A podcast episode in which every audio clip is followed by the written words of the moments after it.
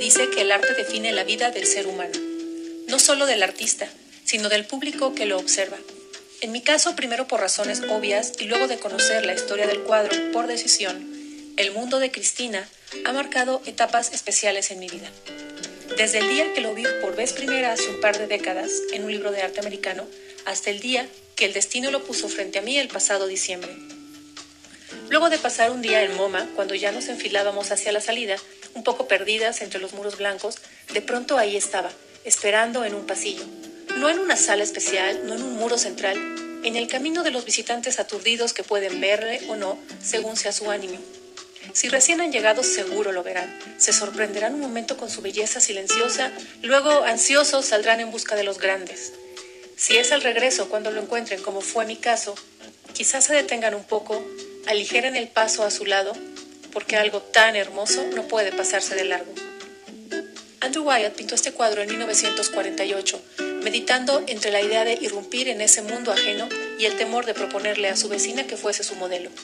La visión que tuvo Wyatt cuando lo observó arrastrarse por el campo, dueña absoluta del horizonte, fascinó sus sentidos.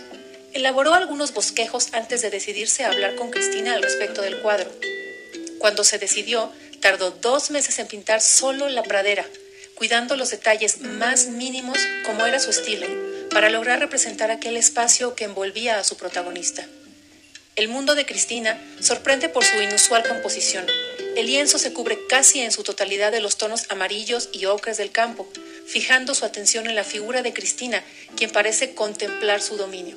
Cristina sufrió una enfermedad degenerativa parecida al polio, una mujer de carácter fuerte que rehusó cualquier tipo de ayuda médica o compasión. Tenía 55 años de edad cuando posó para el pintor.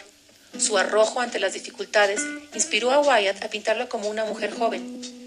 El propio autor narra así la experiencia. Llegó entonces el momento de colocar la figura de Cristina en el planeta que le había creado durante todas esas semanas.